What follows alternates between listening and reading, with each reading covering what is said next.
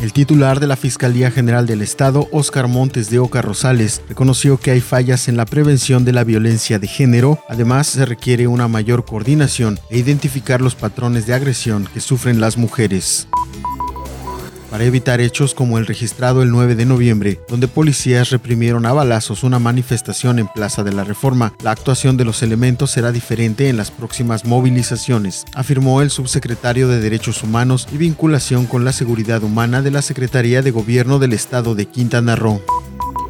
El acoso cibernético es denunciado por más mujeres en las 32 Fiscalías Generales de Justicia del país, pero las autoridades son quienes siguen fallando, dado que solo existen siete sentencias de 2.143 carpetas de investigación integradas en los últimos tres años.